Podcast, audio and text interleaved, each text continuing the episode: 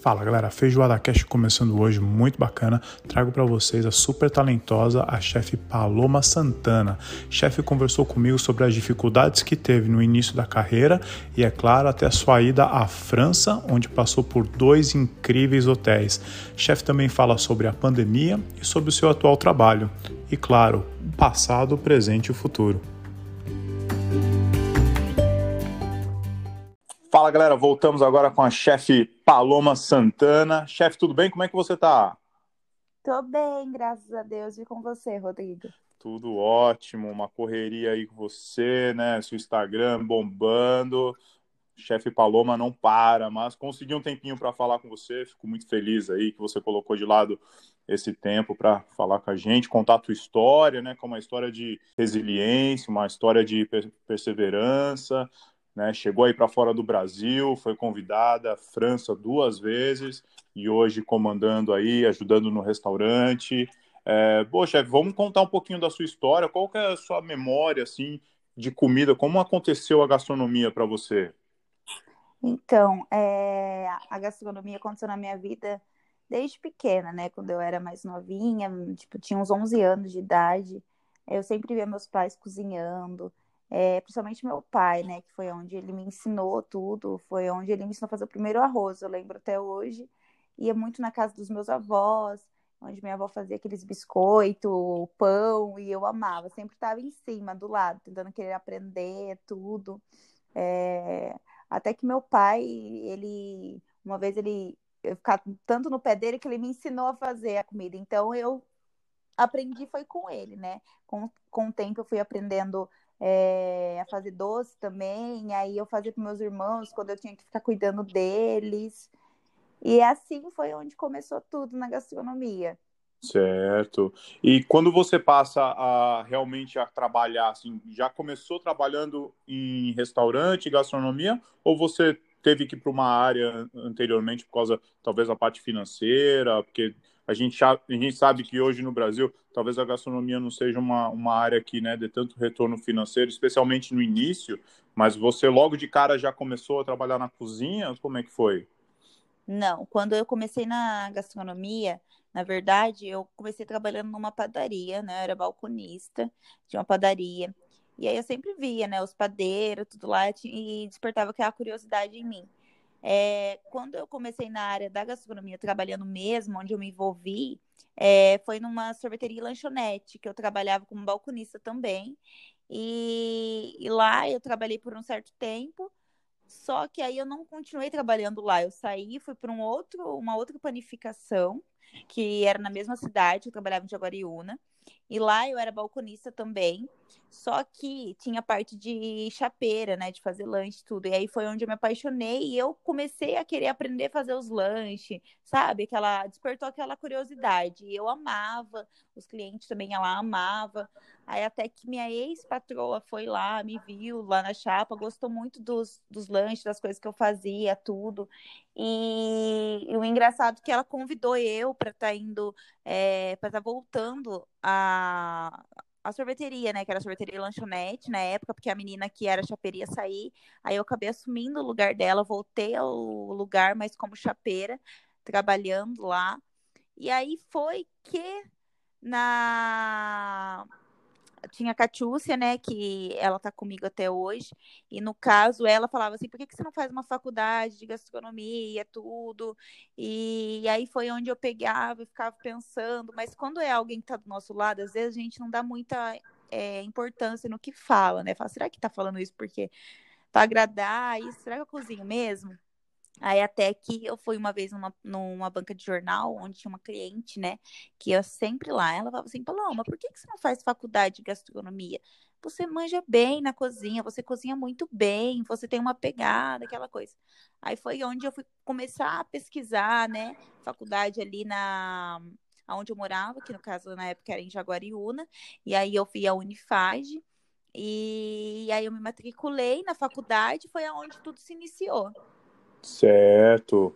Então já logo na, na e a faculdade tranquilo assim, você achou você achou que realmente na faculdade você já iria entrar na cozinha ou você não esperava toda aquela parte didática, né, de realmente de sala de aula? Então, quando eu entrei na gastronomia, eu pensava que eu ia direto para cozinha, né? Aí eu falo que fui até iludida. Certo. Porque não, eu não imaginava que eu teria que aprender microbiologia, é, primeiro socorro, outras coisas, sei lá. Eu, na minha cabeça, eu pensava que eu ia entrar na faculdade só para cozinhar, para aprender a cozinhar. E quando eu entrei, não, era totalmente diferente. Era uma coisa que, tipo, a gente tinha que aprender a parte teórica, a história da gastronomia, o por o porquê da importância de cada origem, de cada país, principalmente da nossa cultura brasileira, né, que tem a cultura nordestina, tem várias outras culturas, e as de fora também. Então, é, quando eu entrei na gastronomia, eu falei, putz, que que eu tô? Eu fiquei pensando, mas, meu, será que eu vou será que é. Eu vou ficar só na parte teórica, mas aí depois passou um tempo, semestre, né? E aí eu começou a prática, e aí eu comecei a me apaixonar cada vez mais, e era. Eu via que era isso mesmo que eu queria, sabe? Despertou aquele interesse. É, perfeito. Geralmente, quando a gente entra na faculdade, ainda mais em um curso assim de gastronomia, a gente fica imaginando, nossa, primeiro dia eu vou estar ali, vou cozinhar uma lagosta na sala de aula e já vou é, sair é, aprendendo, já vou sair sabendo tudo, né? E aí, de repente, você é. se vê é. numa cadeira ali, né, com o caderno, a caneta e tomando uma Sim. aula do professor. Ah, perfeito, chefe. E é, eu sei que na faculdade você teve um, um, um, certo período de adaptação, né? Às vezes você teve dúvida se era aquilo que você queria ou não, mas aí surgiu o Celso na tua vida, né? E aí surgiu a oportunidade do estágio na França, tá certo? Sim, sim. Legal. Quando eu quando eu estava na faculdade, é, lá eles tinham oportunidade de tipo estagiar fora do Brasil. E aí foi que eu conheci o Celso. O Celso, ele foi uma, é uma luz, né? Porque quando teve o, o, o intuito de eu ir para a França, é, ele falou um pouco de como que era, né, lá fora, como que ia ser o estágio, tudo, e isso me despertou interesse. E quando me despertou interesse, aí deu mais aquela vontade, aquela garra de continuar a faculdade, e na época não podia ter DP, não podia ter isso, um monte de burocracia que para ir para fora tem, né, e e aí eu comecei a correr atrás, né? A, comecei a, a pegar mais firme ainda, tomando cuidado para não ter erro na faculdade, não pegar nenhuma DP, nada. E aí foi que, tipo, chegou a parte onde é, tinha que pagar ele, né? Porque, querendo ou não, a gente tem. Eh, no começo a gente tem que tirar um dinheiro para documentação, pelada, que não é barato. E aí foi onde eu tive a ajuda da Catiúcia, dos meus pais, eu tive a ajuda deles muito para conseguir realizar esse sonho, que é onde eu queria mesmo, porque para mim a França é o berço da gastronomia, né? E na minha cabeça, naquela época, eu tinha aquilo aqui, sim, nossa, eu tinha que ir para lá, eu quero estagiar lá, vai agregar muito na minha carreira, é, eu vou ter conhecimentos que eu preciso, entendeu? Técnica francesa, das coisas, principalmente na parte de confeitaria, que era uma, era uma coisa que eu não gostava, né? Só que a gente é sempre bom aprender o básico. E, e aí foi que eu trabalhava, né, é, em eventos aqui no Brasil para conseguir guardar grana, juntar, ter uma renda, sabe? Para conseguir ajudar aí, sabe? E e foi muito complicado nessa época, porque teve momentos que eu pensei que eu não ia conseguir, que eu não ia conseguir o dinheiro. Eu tinha época que eu pensava assim, nossa, eu não vou conseguir realizar meu sonho, eu não vou conseguir, eu não vou conseguir fazer isso. E aí vinha aquela tristeza, só que aí eu tirava força, falava assim, não, eu não vou desistir. Ao mesmo tempo que eu ficava triste, passava um bom tempo, eu ficava já, não, eu vou conseguir sim. E aí, graças a Deus, eu tenho eles do meu lado, que é onde sempre me apoiou. E, e é isso, sabe? Foi a nunca tentar, a nunca desistir que hoje eu falo que eu consegui. Certo. Chefe, só voltando um pouquinho, é, na época da faculdade, você ainda estava na, na, na, padaria ali, na, ainda trabalhava como chapeiro, ou você já estava fazendo mais parte de eventos e personal ah, tá. Sim. Quando eu tava na. Eh, não, eu não tava trabalhando, foi a época que eu voltei para Mogi Guaçu, né? Eu morava em Jaguariúna, aconteceram problemas, e eu tive que voltar para Mogi Guaçu. E aí a gente foi para Mogi Guaçu, eu morei com meus pais um tempo, e aí eu precisava, né, uma grana, tudo para manter faculdade, para manter tudo, porque é caro. Na época era muito caro. E aí eu comecei a, a trabalhar em buffet, com evento, com um amigo meu, o Wendel, ele trabalhava, E aí ele me dava uns bicos de fim de semana, tipo, era uma coisa que a gente trabalhava muito e ganhava 80 reais, no caso, tipo, coisas Isso. pouco, mas para mim ajudava muito, claro. porque já era uma van, alguma coisa da faculdade, uma apostila, ajudava alguma coisa em casa, tipo isso, entendeu? Então claro. eu trabalhava muito para conseguir tudo isso. Certo. E aí foi que eu comecei a parte de evento, e na faculdade, como a gente tem a parte de empreendedorismo, essas coisas, abriu minha mente. Ah, por que não ser a parte de. A gastronomia é muito ampla. Então você pode ela usar ela de várias formas. Aí foi que comecei a é, fazer personal chefe, eventos particulares, eu mesmo fazia os eventos, eu mesmo corria atrás dos clientes. Comecei também a fazer massas para vender, sabe? Olha é... só para também conseguir dinheiro. Época de faculdade eu fazia lanche, é, sabe, é, é, bolo salgado, bolo no pote, as coisas para vender para conseguir dinheiro, porque o meu foco era o quê? Guardar dinheiro para ir para a França ou ajudar em casa, porque se eu não ajudasse alguma coisa ia sobrecarregar tudo. E aí eu não ia conseguir ter dinheiro Entendeu? Se eu não ajudasse, eu nem conseguia ter dinheiro para conseguir o meu objetivo. Porque na época eu achava emprego para mim, só que era no período noturno, porque a área de gastronomia normalmente é tudo noturno. É difícil de você conseguir algo de manhã, entende? Entendo. E aí não, e aí não conciliava com a faculdade, porque minha faculdade era à noite. E aí eu sempre tive a Catiça do meu lado, ela falava: não, você não vai desistir, a gente vai estar tá junto. Tinha um carrinho também era velhinho meu carrinho, mas levava a gente para todo canto também. E a gente também vendeu esse carro é, para conseguir o dinheiro. Foi bastante coisa que eu passei, principalmente, mas o que me ajudou muito foi todos os eventos que eu fiz, o personal chefe, meu pai, a Catiúcia, todo mundo, assim, sabe? Me deu bastante força. Nossa, que bacana. E aí conseguiu ir para a França. Como é que funcionou a escolha do, do local onde você ficaria na França? É, quanto, como é que funcionava, talvez, essa história de, da permanência na França também? É, qual cidade ah, que foi? Então, a primeira vez que eu fui para a França, é, o Celso ele manda, mandou uma seleção de hotéis, né? E aí, como ele falou assim, ó, já teve gente que foi lá, é, gostou desse, porque era. Esse hotel que eu fui era de três estrelas Michelin. O, a cozinha. O hotel é de cinco, né? Certo. Se eu não me engano, é cinco estrelas. E aí a cozinha era de três estrelas. E aí tinha bastante referência, porque é o chefe Lohan, que ele era da Borgonha. É, essa cidade que eu fiquei é Joanie, fica na Borgonha, na França. É, e, o, o, Michel Lohan, que é um dos chefes, né, com a Madame Lohan, que é a irmã dele. Então, é, foi onde eles me acolheram para o estágio, e aí eu escolhi ir para esse estágio. Aí foi onde a documentação. Antigamente, no passado, era nove meses. Só que aí mudou a burocracia da França, o estágio foi para seis ou sete, uma coisa assim. Mas eu acabei ficando sete meses, quase oito meses na França. Porque eu fui, é. fiquei um tanto antes de trabalhar, depois eu fiquei outro tanto, depois quando concluí o estágio. Perfeito. E, e lá, quando eu cheguei lá, foi tipo surreal, sabe? Foi muito, tipo, eu não tava acreditando que eu ia. No, quando eu escolhi o hotel, pesquisei muito também sobre o hotel, sabe? Pesquisei a referência, tudo, tudo, tudo, tudo, tudo, tudo. Chefe, mas você chegou lá sem falar francês também, né? Foi. É, a gente Nossa. tinha que saber falar francês. Eu não sabia nada, não sabia nem falar bom dia, né? E aí, não como é que foi assim, a comunicação na cozinha, primeiro dia? Então, primeiro que eu, quando a gente fecha o papel, a gente tem que saber falar francês quando fecha o contrato. E eu não tinha dinheiro na época para pagar um curso de francês, né? Claro. Então, tipo, eu falei o quê? Eu vou é mesmo eu me aprender. Eu entrei na internet, ficava pesquisando palavras de falar, ficava tentando, mas nada entrava na minha cabeça. Nada. Aí, quando chegou o dia de eu ir, meus pais levou. Minha Catiúcia foi junto. Todo mundo foi junto me despedir de mim. Quando eu passei aquela parte.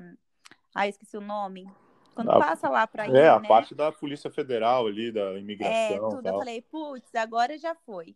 agora, agora, é a hora. Não tem como. Quando eu entrei no avião, eu falei, será que dá tempo de eu descer, desistir? Eu falei, já era.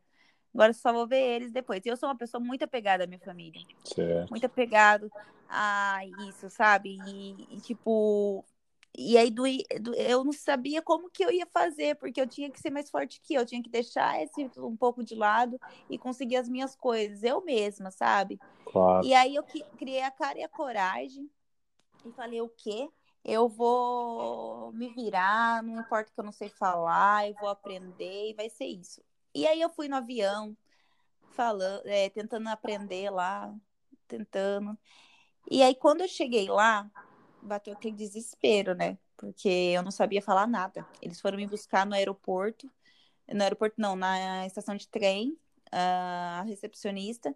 Falou comigo, eu só sabia falar bom dia, né, que era bonjour, e aí que a gente veio, eu vim com três colegas é, no avião e a gente foi meio que eles me ajudando, mas depois cada um foi pro hotel, e aí quando chegou no meu hotel, eu não sabia falar nada, e aí era por mímica, tudo era por mímica. Na cozinha era, tipo, muita mímica.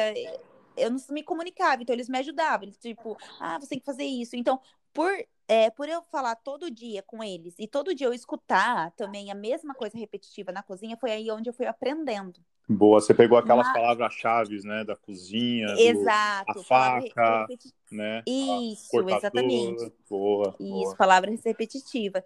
Mas quando eu cheguei lá a primeira semana não foi fácil para mim, sabe? Eu pensei em desistir, eu pensei em vir embora, porque na França o trabalho é bem brutal entendeu? Tipo, meu, eles são muito rígidos, eles vivem da cozinha, eles vivem, é o berço deles, eles vivem. É, pra você ter noção, tem aprendiz que eles já entram na escola aprendendo o serviço, que no caso é garçom, e a cozinha, né? Então, é, eles vivem disso. Certo. E, e a primeira semana, imagina, eu, estagiária, sempre sobra para estagiário, né? Todo mundo foi embora, sobrou para quem limpar a cozinha inteira? Eu. Eu fui limpando a cozinha, mas chorando, chorando. Eu comecei a trabalhar das oito da... trabalhava das oito da manhã às onze e meia da noite. Olha a gente só. tinha pausa de uma hora e meia no... durante o dia. E aí eu queria desistir disso, desistir, desistir. Só que aí eu falei assim, ah, eu já tô aqui, não vou fazer isso. E eu conversava muito com a Catiça, ela falava assim, não, não desiste. Olha onde você chegou, olha as coisas que a gente passou para conseguir isso. Então ela me dava muita força. Era tipo um combustível. Então uhum. quando eu tava lá triste, eu falava com ela, era meu combustível. Olha de só. sentimento, sabe? Claro. Eu falava com os meus pais. E na época que eu fui, não tinha esse negócio de Instagram, não era bombado. É, Hoje não tinha, né? que é. É, então, difícil tipo ter assim, a comunicação, era... né? Você tinha que reservar uma hora, um horáriozinho do era... dia ali para sentar e conversar com a família. Hoje em dia é mais rápido, né? Manda uma é, mensagem. E, tipo, até o WhatsApp não tinha na época, era só pelo é, mensagem, não tinha nem ligação de vídeo, nem ligação normal. Perfeito. Entendeu? E, e aí a saudade apertava, né? É. Até que eu criei gás para continuar. Aí você ficou lá sete meses, correto? Isso, exatamente. É. Aí você decidiu. No total dá uns. Aí Hã? decidiu voltar porque estava acabando uma, mesmo a história do, do estágio ou por causa do visto, alguma coisa assim? Então, na verdade, eu comecei a trabalhar lá. Aí, tipo, eu me adaptei a eles. Ah, em dois meses eu tava. Em um mês eu tava falando um pouco de francês e entendendo. Ah, em dois meses eu tava falando francês e já tava entendendo eles muito bem. E aí, quando o chefe gostou muito de mim, que é o chefe Jerônimo, é, ele foi um dos professores para mim, eu acho que foi um do paizão também da gastronomia. E aí ele me deu a oportunidade de assumir a praça de Garde-Manger. Eu era responsável pela praça de Garde-Manger. Depois ele chegou um certo dia em mim e falou assim, aí que eu tava em Garde-Manger, a pessoa da confeitaria ia sair, que era o Alex. Aí ele falou assim para mim, Paloma, você já trabalhou com confeitaria no Brasil? Eu virei para ele e falei assim, ah, eu não gosto de confeitaria, eu detesto. Falei desse jeito. Aí ele falou, sério? Eu falei, sim, não, não, não gosto, chocolate não é comigo, não. Aí ele falou, mas você não quer aprender? Eu falei assim, ah, eu fiquei pensando, já tô aqui, né? Já Vamos tô aprender aqui. a confeitaria.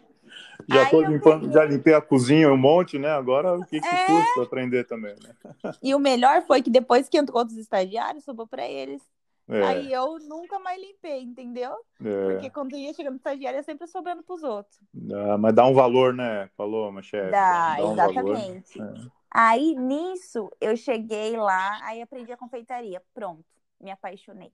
Olha só. Me apaixonei pela confeitaria e aí, tipo, o Alex estava saindo, ele, tipo, era um dos professores da Le Cordon Bleu. E aí ele meio que me deu uma aula de confeitaria. Então eu aprendi muito com ele, muito, muito, muito, muito, muito, muito com ele. Legal. E, e aí foi onde que foi passando os meses, aquilo. Eu já estava falando francês, já tava, tinha aprendido. E aí faltava um mês para mim, para acabar o estágio. Eles, eu tinha que ir embora. Eles me ofereceram para continuar como contratada do hotel. É. Só que por conta do visto e que eu tinha que voltar para a faculdade para entregar meu estágio, eu não podia ficar. E eles precisavam de mim ali no ato, não tinha como eles esperar eu três meses. E você sabe o jeito que é a papelada, é, fora, tudo difícil. demora. Difícil. Muito difícil. E por conta disso eu não fiquei. Certo. E eu voltei para o Brasil. Certo. Aí voltando para o Brasil, voltou direto para a faculdade. E, e, e, como foi a relação ao emprego, assim, porque, poxa vida, passa um três Michelin Stars, né? e volta para o Brasil, existe um baque cultural, né? Porque você está acostumado com aquele, com aqueles standards da França e aquela cultura. Como é que foi esse retorno? Então, é, quando eu voltei para o Brasil, na verdade, a primeira semana eu fiquei muito feliz, né? Porque eu matei a saudade de todo mundo. Falei, ai, ah, não quero mais voltar para a França, tal, tal, tal. Mas, quando eu entrei na cozinha para trabalhar, porque, tipo assim, a cozinha profissional mesmo, foi na França que eu trabalhei. Eu trabalhei sempre como personal chef e como em buffet. Certo. Entendeu? Nunca num restaurante profissional mesmo, entendeu? Então, quando você entra num restaurante profissional, você sente a diferença. Você fala, meu, que diferença. Uma cozinha, o jeito de trabalho, a hierarquia, tudo. E quando eu voltei para a França, eu lembro que eu recebi um e-mail de um programa de televisão que eu já tinha participado em 2014 e aí eu fui para a França, fui, eh, fui para França, não, fui para esse programa de televisão, fiz uma receita francesa. E aí eu não entrei em nenhum restaurante para trabalhar ainda. Eu meio que curti um pouco com a minha família, tirei umas férias, claro. matei a saudade. E, mas nesse meio tempo eu fui aceitando os programas de televisão. Fui, né, na, no Mulher.com, que é no, na rede século XXI. Depois fui no Versátil Atual, que era na rede Família, da Flor. E aí a gente foi indo, até que eu decidi morar em São Paulo com uma amiga minha para tentar aqui a parte da gastronomia, porque São Paulo é muito forte na parte da gastronomia. Certo. Então eu meio que vim para São Paulo, aí eu mandei currículo, no outro dia já me ligaram para entrevista. Eu fiz a entrevista, eu não sabia, era um restaurante totalmente sem, é, vegetariano, vegano, sem glúten, lactose, fitness, e eu não tinha experiência nessa área. Porque a gente tem o básico, a gente aprende, mas eu não tinha experiência. E o dono queria uma chefe nova, entendeu? Ele ficou muito encantado com o meu currículo por eu ter trabalhado na França também.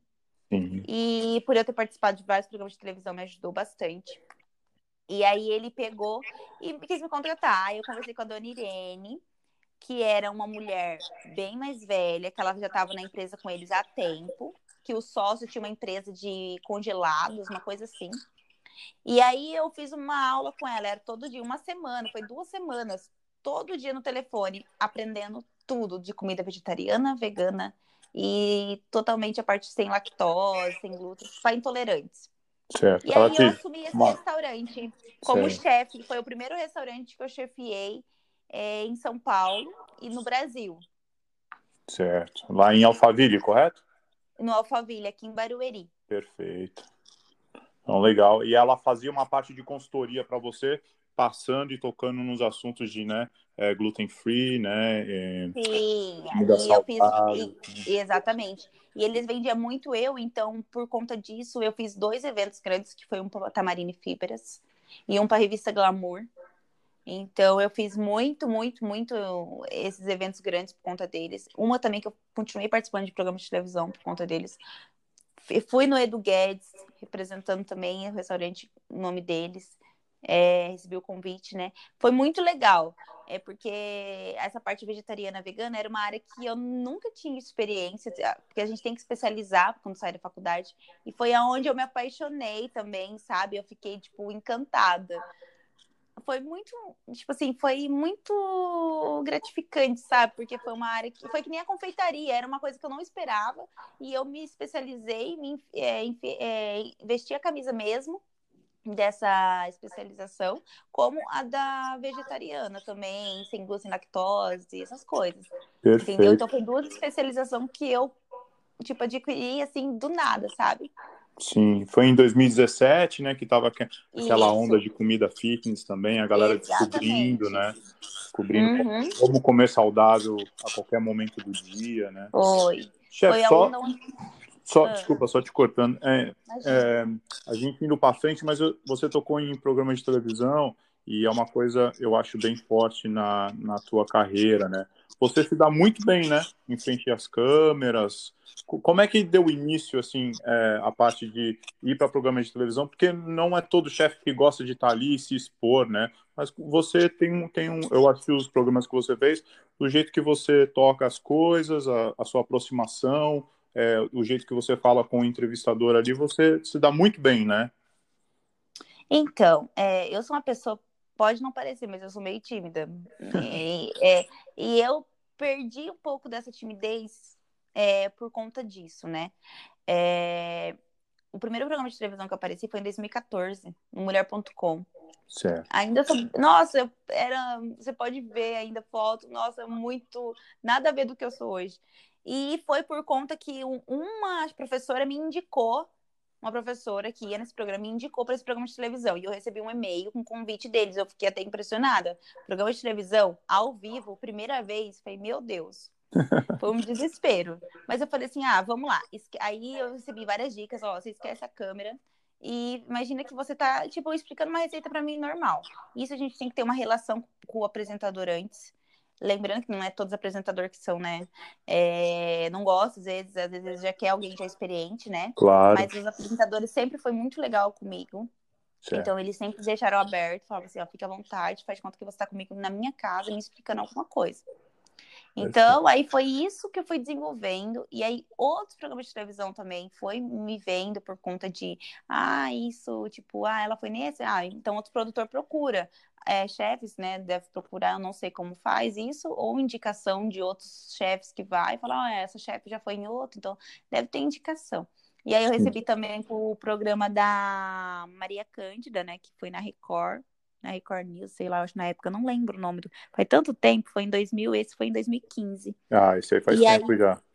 é, que foi em 2015, um que eu participei em 2015 e 2016. Aí eu, eu fui dela umas duas vezes, na Mulher.com fui umas duas, três vezes.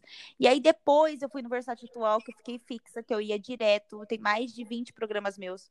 É, no bastante, total de tudo, né? 27. Eu acho que dá uns 27. Perfeito. Você ficou muito no programa da Flor, né? Sim, da Flor muito. Nossa, eu e a Flor, a gente tinha uma sintonia muito grande. Tanto é, a Isis, que é a diretora, né? O Renan, que era o produtor. Então, tinha muita sintonia com eles. Então, eu me sentia como se estivesse em casa. Então, eu levava sempre novidades, receita vegetariana, vegana, também receitas normais, assim, sabe? Coisas fáceis e práticas para as pessoas fazerem. Então, isso me ajudou muito a ter essa desenvoltura em frente à câmera. E aí também apareceu pro, é, várias outras marcas também me patrocinou, me patrocinava, tipo, me dava, é, mandava produtos na minha casa.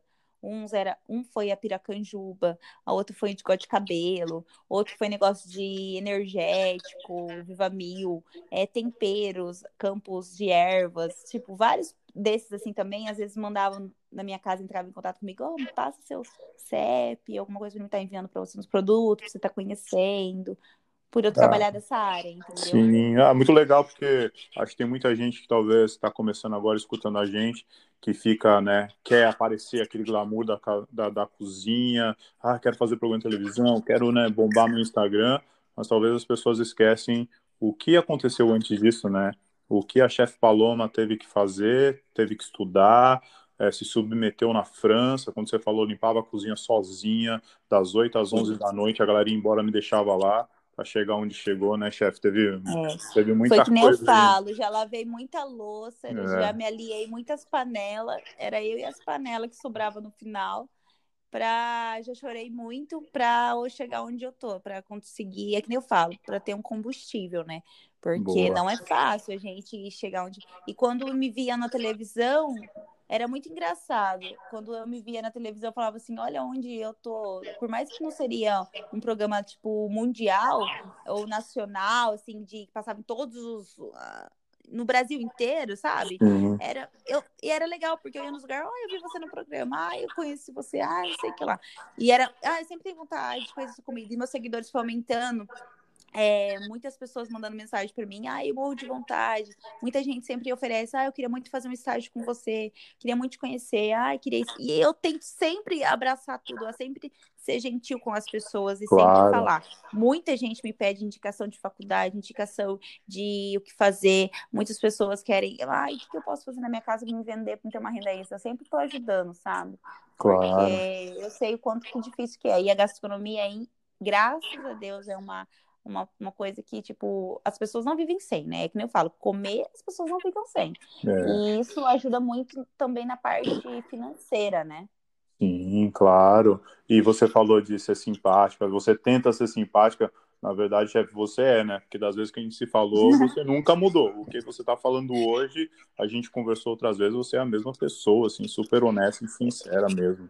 É fruto do É, eu falo assim, tento ser porque, tipo, às vezes a gente tem, não tá num bom dia, principalmente, tipo assim, ó, eu tento sempre separar, né? Problemas de cozinha, problemas pessoal, tudo. Então, às vezes a gente não tá num bom dia, às vezes eu tô no meu momento de lazer. E às vezes alguém manda mensagem para mim é, no direct, algumas coisas assim, e eu sempre tento responder, sempre ser atenta, Sim. porque assim, é, eu falo simpática, tipo assim, sempre dar atenção para aquela pessoa, porque às vezes é, ela quer só uma dica, alguma coisa, e não adianta a gente tratar a pessoa, ignorar aquela mensagem. Perfeito. Entendeu? Se a gente Perfeito. tem um tempo de dar um alerta, uma ajuda, uma indicação, é sempre bom, sabe? A gente vai fazer o outro lado é, feliz, ou até melhor, ou mudar a vida de alguém. Chefe, é, passando um pouco essa fase do, do, de Alphaville, que foi o restaurante uma pegada mais fitness, quando encerrou esse ciclo, aí qual foi o próximo emprego?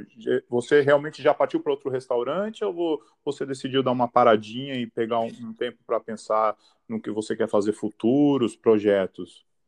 Não, eu quando eu saí da Alphaville, é, eu voltei para o interior, né? Certo. E aí, em seguida, fiquei uns, uns 15 dias em casa, acho que não deu nem para esquentar direito. É, eu comecei a chefiar um outro restaurante, que era a Estação do Shopping Mogi Guaçu, que era um alto bar, né, no caso, gastronômico.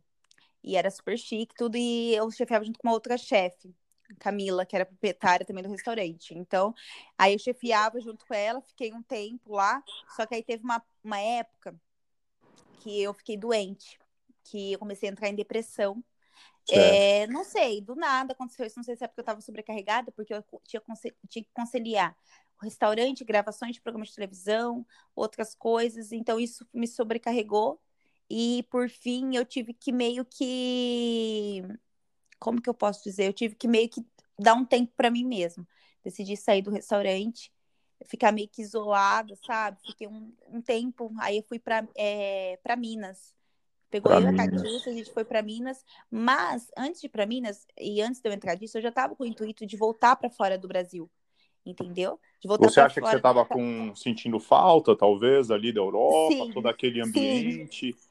Eu estava é, sentindo né? falta porque eu, quando você entra numa cozinha que é a sua cara e quando você se identifica com aquilo que você se sente bem, não importa a carga horária que você vai trabalhar, não importa se vai ficar 48 horas, 24 horas, 16 horas de pé, 18, não importa. É... Aquela, aquela vontade de você voltar para aquele lugar, se sentir em paz e amando, tipo, fazendo o que você ama, é gratificante. E eu sentia muito isso lá, entendeu? Perfeito. E eu queria voltar. Então, como eu já estava vendo é, tendo do meu lado, o Celso sempre me ajudando, sabe? Tudo. E aí ele falando assim: não, Paloma, seus papéis a gente vai dar entrada para um visto seu permanente, tipo, para ter um visto mais longo, sabe? Duração claro. dois anos, três anos. E aí a gente vai tentar. E aí, quando aí coincidiu tudo de eu entrar numa depressão profunda, eu fiquei muito tempo, porque sobrecarregou tudo, trabalho, é, compromissos, tudo, tudo, tudo na minha vida. E aí eu fui para Minas com meus pais, morar com os meus pais, fiquei lá. Fiquei um tempo lá. Eu pensei certo. se era isso mesmo que eu queria, se era gastronomia mesmo que eu queria. E aí, conforme foi passando o tempo, eu me sumi, parei de postar coisas. E as pessoas falavam, nossa, mas você sumiu disso, sumiu daquilo. Mas os programas de televisão, às vezes, eu continuava indo. E aí, Entendi. quando eu ia, e aí, tipo, eu falei assim, não, meu, Tipo, é isso que eu preciso, é isso que eu amo fazer, é a gastronomia, eu acho que eu preciso voltar. E quando eu tava preparada para voltar, eu falei assim, Catius, a gente vai para São Paulo. E aí quando eu, que eu quero São Paulo, que São Paulo é o país, é a cidade da gastronomia para mim é onde tem várias, vai ter várias portas, várias coisas. E aí foi que eu voltei. E quando eu voltei para São Paulo, eu simplesmente, tipo, falei assim, vamos, vamos. E aí foi que coincidiu tudo e eu peguei. Eu tava aí no, no centro, acho que já tinha alguma coisa assim, e tinha um bar abrindo, um estabelecimento. E aí eu conheci o dono do lugar. E ele tava assim, ai que rolo, um negócio de pacote de televisão, tudo. Ele pegou meu número, aí ele falou assim: Você é chefe de cozinha? Eu falei, sou. Ele falou, tô precisando de uma chefe. Você poderia conversar hoje? A gente foi, conversou. Falei assim, ah, eu tô com o intuito de abrir um restaurante, um bar alto gastronômico, assim, tal, tal, tal. E eu queria abrir, queria que você, tipo. E... Aí eu falei minha proposta, falei o jeito que eu trabalhava e tal. Ele gostou. Aí ele me ofereceu um salário. Eu falei assim, não, ele falou assim: quanto que é o seu salário? Eu falei, é X. Aí ele falou assim, nossa, sério? Eu falei, é, eu falei assim, ah, mas vamos fazer assim, ó. Eu faço X para você pro primeiro mês se der o valor, se em um mês a gente der um movimento, quando depois a gente senta e conversa. Ele falou, tá bom. Aí a gente inaugurou em julho tudo. Primeiro fim de semana bombou aqui. Meu Deus! E aí foi bombando sempre, sempre movimento.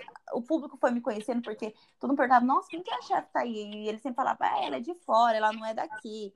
E aí a gente começou a bombar na cidade, as pessoas me conhecerem muito, muito, muito, muito, muito, muito. É, e eu sempre ia nas mesas atender, fiz amizade com bastante pessoas. A gente também fazia evento lá fim de ano.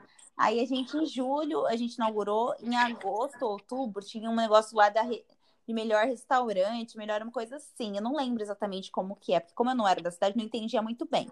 Uhum. Só sei que todo mundo começou a colocar lá boteco, boteco do Paulão, boteco do Paulão, boteco do Paulão. Porque eu misturei uma gastronomia muito louca. Eu coloquei uma, uma gastronomia de bar e uma gastronomia de pratos. Então eu misturei ah. tudo. Não era porção só, tinha pratos também, sobremesas, tudo. Tipo, e aí eu encantei o público. E aí, quando foi para votação, todo mundo. Isso. E eu lembro que eles falaram assim: ó, eles não são os associados, mas o público pediu e eles esse ano são o melhor restaurante é o Boteco de Paulão. E aí a gente ganhou como o melhor restaurante em 2018. Eu como chefe do boteco, né, representando e a gente foi. Fiquei um ano lá. Olha, só saí você falou lá. que nem queria trabalhar, queria voltar para São Paulo, chefe, e ficou ficando um ano e ganhou o prêmio. Fiquei um ano. Em dois meses a gente ganhou o prêmio. Olha em um só. ano, e eu continuei lá, até que. E sempre bombou. Sempre, sempre bombava. Certo. E assim, e, e aí, e quando eu, eu, um certo dia, sei lá, eu tava ainda meio que desses, falei assim, mano, eu acho que quero ir pra São Paulo, tudo. Aí eu peguei e falei assim: ah, vamos pra, São Paulo, vamos voltar. Eu acho que eu já deu aqui, já fiquei um aninho aqui, tá bom, tudo. Mas de repente, o Celso me liga. Quando o Celso me ligou, eu falei, ele falou assim: Paloma, tem dois restaurantes para você trabalhar na França. Eu falei, sério? Ele falou, sério. Um é como cozinheira e um como chefe de patisserie. Aí eu falei assim, aí ele falou, um é no sul, outro é no, eu acho que era norte, eu não lembro exatamente. Enfim, aí eu pesquisei lá, eu falei assim, eu quero ir para esse. Aí a gente foi pra, aí eu escolhi esse. A gente fez a papelada, tudo. Aí eu tive que sair do boteco, foi muito triste sair do boteco, mas eu saí com dois amigos, que é o Paulo e a Luara. E a família, e a mãe da Luara, as crianças, tudo. Eles me entenderam, queria minha felicidade, deixei a cidade, criei, é, criei vários laços. E muitas pessoas, tipo, ganhou meu carinho e eu ganhei o carinho deles também. Foi uma cidade que me acolheu muito, sabe?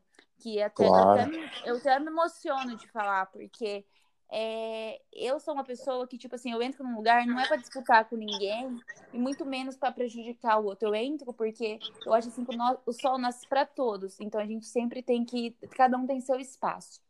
Claro, chefe. E eu nunca fui lá para inimizade, por mais que a cidade era pequena. E aí eu saí de lá em paz, com o coração, e eu fui para França. E o meu intuito era na... aí comigo. Fui, e na França, chefe, na França você escolheu o, a confeitaria ou a cozinha de meio, né? A cozinha eu, quente? Ó, eu vou te falar uma, uma coisa. Eu sou uma pessoa que amo arriscar. E, tipo, é, sempre desafios, eu adoro desafios. E quando o Celso falou pra mim, uma cozinheiro pra confeitaria, eu falei, ó, eu nunca chefiei pra confeitaria e eu nunca trabalhei com confeitaria. Eu sei a confeitaria, porque eu trabalhei na França. Aham. E eu exerci nos restaurantes que eu chefiei no Brasil. E aí, quando aconteceu isso, eu falei, o quê? Eu vou aceitar esse desafio, eu vou encarar, é agora. E eu aceitei é, chefe de patisserie na França, em 2019. E, e foi no, é, no Rostellerie, em Sim, maravilhoso, né, chefe? Sim, de três estrelas, se eu não me engano, ele também. é- Três ou duas, eu não, eu não me recordo, porque eu também não estava ligada em Michelin, só sei que eles tinham duas estrelas. Era um restaurante bem conceituado. E aí eu simplesmente fui para esse restaurante. E meu intuito era ficar lá com a Catiúcia. Eu queria levar ela, porque eu queria ter uma vida lá, entendeu? Só que aí, Claro. passando os tempos, cheguei lá, eu pensei que eu não ia saber falar francês. Quando eu cheguei lá, o quê? Voltou tudo, voltou o bonjour, vol- voltou é, eu falando francês, eu sabia me comunicar, sabia tudo. Aí, ela, tipo, simplesmente, é, foi, é, sabe, foi gratificante. Só que aí foi passando o tempo, vai bater na saudade. Eu já não tinha mais 20 anos, 21, já tô com 27, eu tava com 27. Aí eu queria, não queria mais viver sozinha e queria ela do meu lado, que- porque ela é, eu falo, ela é meu combustível, né? Eu falo que é meu combustível, é onde me dá força. Quando toda vez que eu tô triste, alguma coisa, ela fala: Não, mas você faz isso, você já passou por isso, você não pode isso. E isso, tipo, é o que me dá mais força, sabe? E aí, quando Claro. eu tava lá, que as papeladas tava demorando, porque é época de tinha muito estrangeiro do lado, tinha muita pessoa no restaurante e não podia. O que, que aconteceu? Eu simplesmente chegou ao, ao restaurante fecha, porque lá a gente fecha em férias, né, de um mês. E aí eu conversei com o meu patrão, expliquei a situação, que queria levar ela, ele super entendeu, falou assim: não, se você quiser voltar, você tem que voltar em novembro. Em novembro. Aí, em novembro, se eu, se eu não voltasse, eu era pra me avisar ele que ele ia colocar alguém no meu lugar. Né? As portas estavam abertas. Olha só. E aí, depois, eu simplesmente cheguei, conversei com ele tudo, falei que beleza, que eu ia pensar tudo e tal. Aí eu me despedi do pessoal e todo mundo, não, você vai voltar, você vai voltar, seus papéis vai sair antes das férias, tudo. E aí, quando eu voltei pro Brasil, vi minha família, meus amigos, todo mundo. E aí eu fiquei aqui, só que aí me bateu aquela vontade assim, eu não quero voltar sozinha de novo. Eu não tô mais na, na idade, por mais que eu sou nova, eu não, sabe, eu não tava sentindo completo dentro de mim. E eu acho que dinheiro não, não é tudo na nossa vida. E aí, por mais que as dificuldades que eu passei, por mais que eu tava num país onde muita gente queria estar, com um emprego onde muita gente queria ter, eu acho que não, não, isso não era nada, entendeu? Sim. E eu simplesmente peguei e falei assim: não, eu só volto se a Catiça for comigo.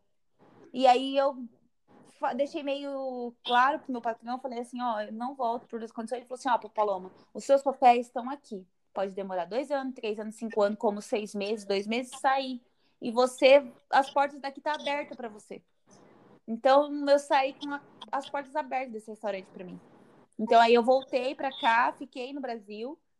E aí a gente, eu tirei um tempo para mim para cuidar das coisas. A mãe da Catiúcia, a gente precisava da gente também. Fui para a cidade dela, tudo. E quando eu voltei, é, quando a gente voltou, acertou tudo, eu falei assim, a gente voltou para Jacutinga. É, eu falei assim, não, a gente vai para São Paulo agora. Sempre São Paulo tava no meio. É, São Paulo para os assim, trabalhos, E né? a gente voltou. Sim. E a gente voltou a trabalho, entendeu? Eu voltei, no caso, eu voltei a trabalho. E, e eu fiquei um mês procurando emprego. Passei por nove, acho que foi nove restaurantes de entrevistas. Uns cinco me chamou, outros não tinha nada a ver com a minha área. E eu coloquei na minha cabeça assim, eu não quero chefiar restaurante. E porque eu quero, tipo, meio que uma. Não quero liderar, eu quero meio que voltar para ver como que vai ser. Porque eu tinha sabe? Tava meio assim ainda. Porque eu queria estar na França, mas não tava feliz 100%, que eu tinha que ter voltado para cá. Mas eu queria também não queria ficar sozinha. Você entende? Tipo, Claro, não, uma- lógico, isso aí é, é muito normal é, é é, é para o uma... chefe de cozinha, né?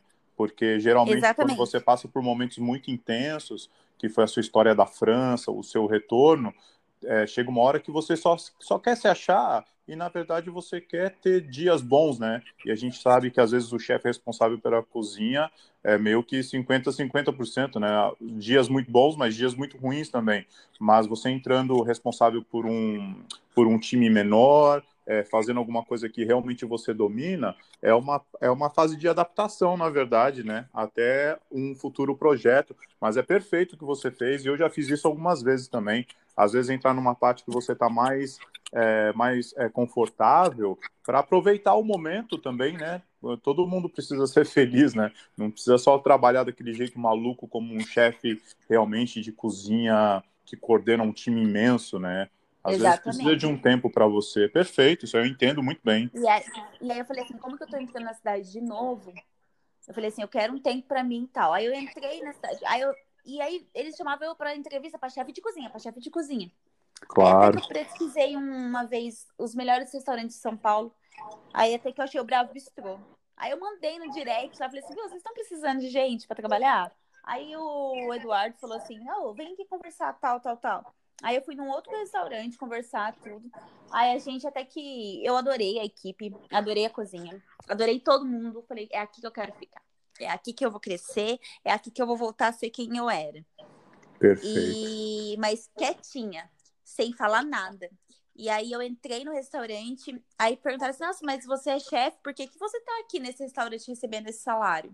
Eu falei assim, e eu não falava, eu falava, ah, não, porque eu quero descansar, tudo. Apesar que ninguém sabia que eu era chefe. Quem falou isso uma vez pra mim foi um amigo, entendeu? Sim. E aí, tipo, simplesmente eu meio que quietinha. E aí eu fui mostrando o meu trabalho. E eu nunca fiquei falando para as pessoas assim, tipo, a única coisa que eles sabiam é que eu tipo, tava na França. Porque como eu fui indicação de outro restaurante, então eu sabia que tava na França que eu tinha voltado Claro. da França recentemente. Mas eu não falava que eu chefiei patisserie, que eu trabalhei em hotel de três estrelas Michelin, que eu era restaurante conceituado, que eu tinha participado de programas de televisão. Eu nunca fiquei falando isso. Uma vez que pesquisaram meu Instagram, ah, qual que é o seu Instagram? Eu passei com educação, tudo, e aí começaram a pesquisar. Instagram, página de Facebook, tudo, entendeu?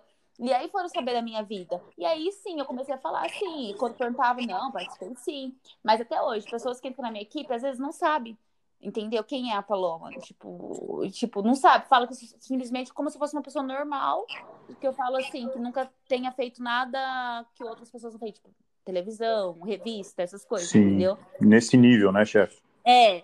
E É. aí, tipo assim, é... e eu sempre falou, e eu sempre falava, sabe? Sempre falava assim, não, é. Como fala? Falava assim, não, é eu, como que você conseguiu falar? Ah, por causa de trabalho, assim. Então, tipo assim, isso, eu nunca fiquei me expondo muito, porque eu não gosto disso, sou uma pessoa que não gosto de ficar me expondo. Por mais que eu tenha um Instagram hoje, que eu tenho, que eu, graças a Deus, tenho seguidores bons, tudo tal, que tem um engajamento legal, eu simplesmente não fico me expondo. Hoje em dia, antigamente no passado eu falo, mas hoje em dia eu exponho mais porque é o que eu quero. Eu tô com focos, objetivos, então eu Perfeito. quero isso, entendeu? Faz parte, E aí né, foi que, eu chefe? entrei no Bra... é, foi que eu entrei no Bravo Bistrô e aí eu fiquei como chefe de patisserie lá. E... e aí foi isso. Aí depois entrou a pandemia, né? Aí que eu queria perguntar para você. Pandemia Brasil. Como é que o, como é que o teu restaurante sobreviveu?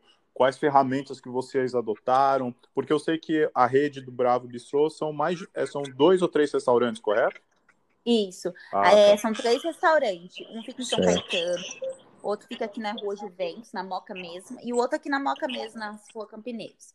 É, eu trabalho no Bravo Bistrô, só que eu fazia alguns doces às vezes para frutaria, que no caso na época era Bravo Frutaria, hoje mudou o nome, é Bar Bravo. E tem o de São Caetano, que agora mudou também o nome, que é Bar Restaurante. A gente mudou eles, adequou um, uma pegada mais de bar, autogastronômico, que tá muito em alta, né? Essa Perfeito. coisa de bar, boteco, tudo, né? E aí, na pandemia, imagina, 60 funcionários em três casas. iFood, uma equipe totalmente separada de iFood. Totalmente diferente. O que, que aconteceu? Teve que fechar, né? Fechou por conta da pandemia, a gente ficou, a gente adaptou uma cozinha do iFood, trabalhamos, a gente trabalhava em quatro pessoas, de 60 ficaram em casa, 40, é, quatro ficou trabalhando. Olha E só. a gente mudou o cardápio, que era pratos altos, dia. Todo mundo consegue comer, mas eram uns pratos, tipo, cara, como polvo, frutos do mar, essas coisas que são caras da gente ter, carré, é, entendeu? Tipo, javali, as coisas. Tirou esse cardápio e adaptou um cardápio do iFood, tipo parmegiana e estrogonofe. Imagina a mudança. A gente colocou o iFood de todas, de duas casas, que era a frutaria e o Brás Bistrô, mudou tudo e colocou no iFood. Isso, pratos executivos. Então, e, e, a gente lançou as marmitas fitness. A gente sentou um dia antes para ver o que ia fazer. Os, pat uh, meus patrões, o Eduardo e o Bruno. A gente colocou tudo em prática. O, o chefe lá também, o outro chefe, o Nano. O, a gente colocou tudo em prática, tudo. E a gente meio que você vamos fazer marmita disso? Aí ah, o cardápio, vamos fazer tipo quebrando a cabeça, porque era uma cozinha que eu falo totalmente diferente do que a gente estava vivendo. Sim. Entendeu? Uma cozinha Sim. executiva, tipo uma comida normal, que a gente faz em casa, a gente ia fazer para servir para nosso cliente com preço de baixo custo, que a gente pensou, ninguém vai poder gastar. Então a gente tem que fazer um preço acessível, que as pessoas consigam comer. E Perfeito. a gente fez isso, no começo não vendia nada, mas depois a gente começou a vender, conseguiu pelo menos sobreviver a isso, entendeu? E a gente foi assim, um se ajudando aos outros. Eduardo, Bruno trabalhou muito na pandemia, entendeu? E eu, o Nano, mais as pessoas que passavam lá, também trabalhamos muito. Então, tipo assim, a gente trabalhou muito, muito, muito na pandemia para conseguir não fechar as portas do restaurante, como de muitos restaurantes que, infelizmente, é triste falar que se fecharam.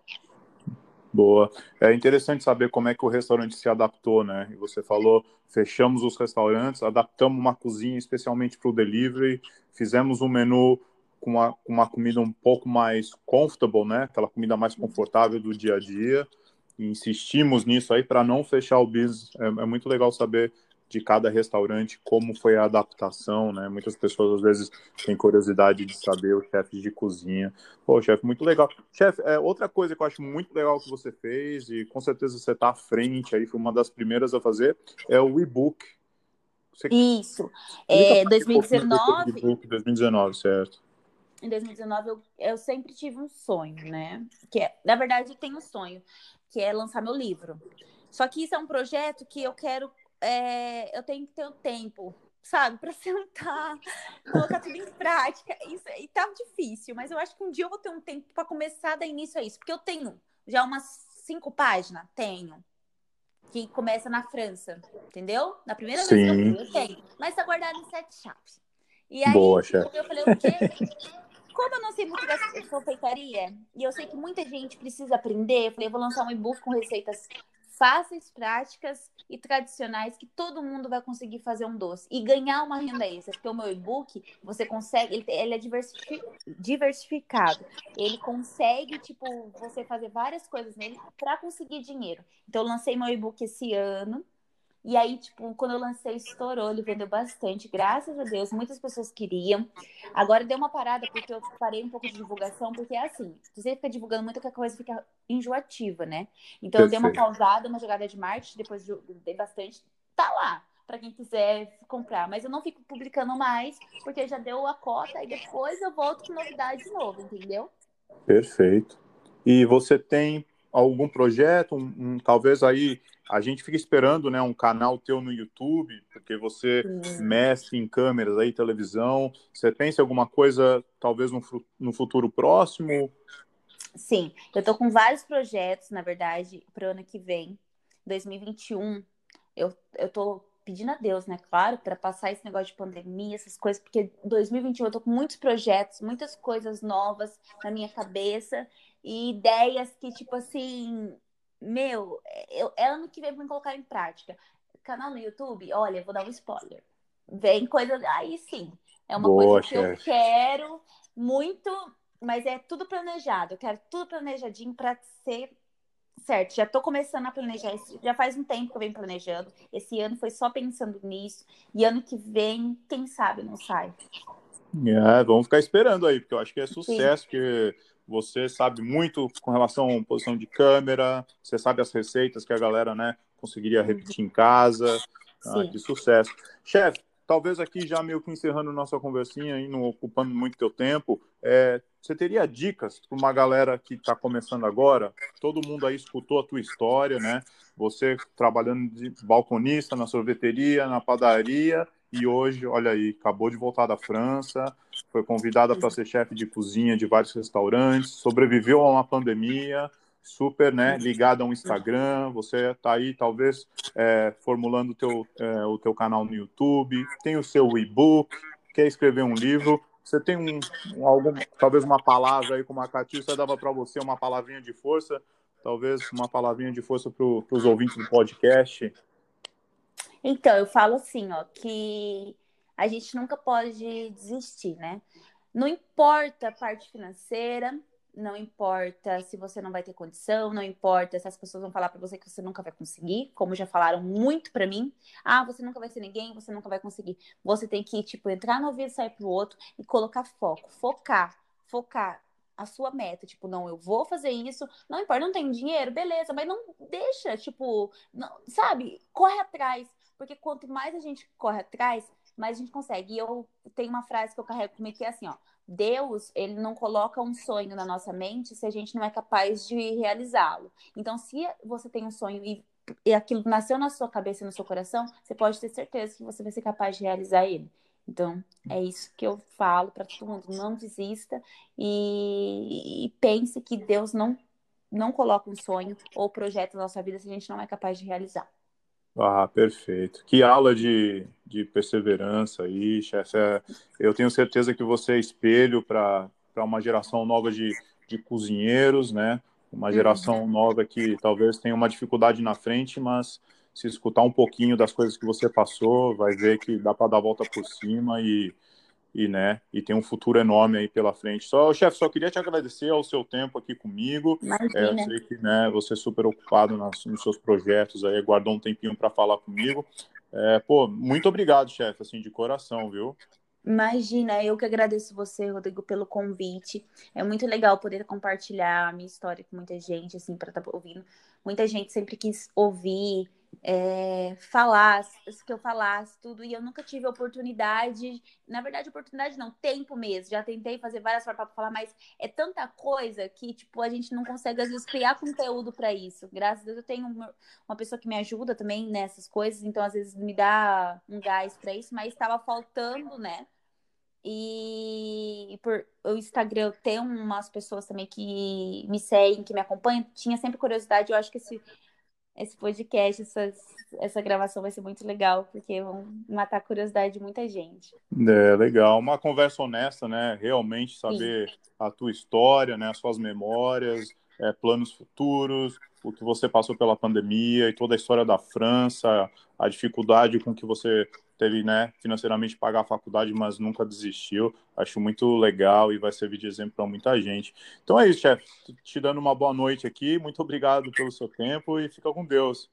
Obrigado você, Rodrigo. Fica com Deus também e gratidão, viu? Valeu, chefe. Obrigado. Boa noite. Tchau, tchau.